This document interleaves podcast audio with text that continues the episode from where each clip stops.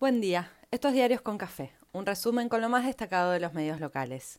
Hoy es lunes 20 de septiembre y los diarios de este inicio de semana comparten el enfoque general más allá de mirar con más o menos incredulidad. El gobierno relanza la gestión con nuevos nombres y paquete de medidas para impulsar el consumo, la recuperación y la mejora de los bolsillos. El oficialismo muestra músculo después de una semana de conmoción general. Llegó el sacudón pospaso a la provincia y también hubo recambios con avance de intendentes y aval de CFK. Sigue la negociación con el FMI y lo que se anuncie para los bolsillos argentinos no iría en contra de los principios del principal acreedor. El fútbol suma candidatos en la pelea y Messi no entendió el cambio, ni que estuviera viviendo acá. El gobierno prepara los cambios ministeriales y mañana llegaría el nuevo paquete de medidas. Bono para jubilados, nuevo IFE y aumento de sueldos pican en punta entre las apuestas. El Consejo del Salario se reúne mañana y se espera un nuevo acuerdo entre las partes apalancado por el Estado. Sin embargo, la tensión respecto a la situación institucional de Tucumán no se arregla. Jaldo no acepta ofrecimientos para sumarse al gobierno nacional y espera el pedido de licencia de Mansur para avanzar sobre la gobernación. Dicen que si llama CFK, Patricia Bullrich se mete y pide que no intervenga el gobierno nacional en disputas locales. Si el jefe de gabinete no asume, difícil generar sensación de fortaleza. Los flamantes ministros salieron en algunos medios. Aníbal insistió que es hombre del presidente y aseguró que trabajará en la lucha contra la inseguridad. A Domínguez le espera una parada difícil tratando de desactivar el paro del campo por el freno de exportaciones de carne. Nación anticipa que entre Aníbal, Mansur y Alberto buscarán un tridente mediático. Suena riesgoso que el presidente no se corra de ese lugar. Después de los cambios a nivel nacional, con la vuelta de los gobernadores al gabinete de ministros, Axel Kisilov hizo lo propio con los intendentes y sumó a Insaurralde como jefe de gabinete, Leo Nardini en infraestructura y Cristina Álvarez Rodríguez como ministra de Gobierno.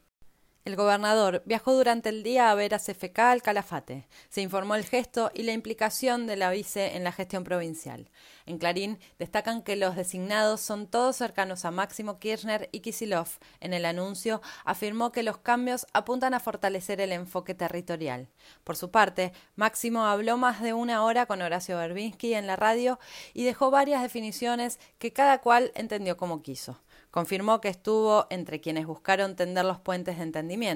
Ratificó la vigencia y la importancia del Frente de Todos y exigió, y se exigió, trabajar para que la gente de a pie viva mejor. Julio Zamora, desde Tigre, ensayó una autocrítica, diciendo que se confiaron en la elección. El chino Navarro, desde su defensa cerrada del presidente, reconoció que las fotos de Olivos no ayudaron en nada y fueron el principio del fin. Hugo Aime pide no achicar el análisis e insiste que la derrota tiene múltiples factores. Cuando las derrotas son duras, la digestión se vuelve compleja. En los diarios económicos avisan que el impulso al consumo y la recuperación del salario no será en detrimento del acuerdo con el FMI y por si no alcanzara con decirlo, en Clarín confirman que esta vez sí habría segmentación entre usuarios de servicios, subsidios destinados a sectores más humildes. El Ministerio de Economía sacó comunicado para aclarar el destino de los derechos especiales de giro y buscó desmentir la tapa de Clarín. Sin confirmación de fecha, esta semana se inicia el debate legislativo por el presupuesto puesto que será modificado, a tres días de su presentación. Por su parte, la Unión de Trabajadores de la Tierra acampa por una ley de acceso a la tierra. Previaje celebra su éxito y la recuperación del turismo interno. No aflojó la polémica respecto a la figura de Mansur en la jefatura de gabinete. A la discusión interior entre el espacio de los feminismos se sumó una columna de Mayra Arenas en Infobae, donde provoca con los derechos de las minorías y las mayorías. No contradictorios en principio, pero si los primeros son bandera y distraen de las políticas concretas para los segundos, se perdió el rumbo de todo proyecto transformador que se proponga la justicia social como meta. Hoy escribe Elizabeth Gómez Alcorta también en Infobae y reivindica las políticas que abrazó el gobierno. Clarín disfruta y cuenta que el oficialismo se aleja del sueño de poner conducción de la CGT. En la oposición siguen acomodándose después de las PASO y planean la nueva campaña para terminar de consolidar sus votos y su ordenamiento interno. Juez y de Loredo, los cordobeses ganadores de las primarias, se reunieron con Rodríguez Larreta, Patricia Bullrich y Martín Lustó. El jefe de gobierno viaja a Estados Unidos y empieza a trazar su agenda internacional de cara al 2023. López Murphy habla en Nación y hace los contrapuntos con CFK. Manes y Santilli planean la unificación de sus campañas. Expectativa por lo que ocurra con la Corte Suprema que debe elegir en los próximos 10 días nuevo titular. AFIP explicó la moratoria que benefició a Oil Combustibles y dijo que se dieron más de un millón de recursos similares el año pasado a otros contribuyentes. La reta acelera en la legislatura la aprobación de proyectos inmobiliarios en la ciudad pese a los frentes de resistencia vecinal. La política online se divierte con una polémica en barrio exclusivo, de voto amarillo y rabioso, que se queja por un edificio que construye la empresa de Caputo.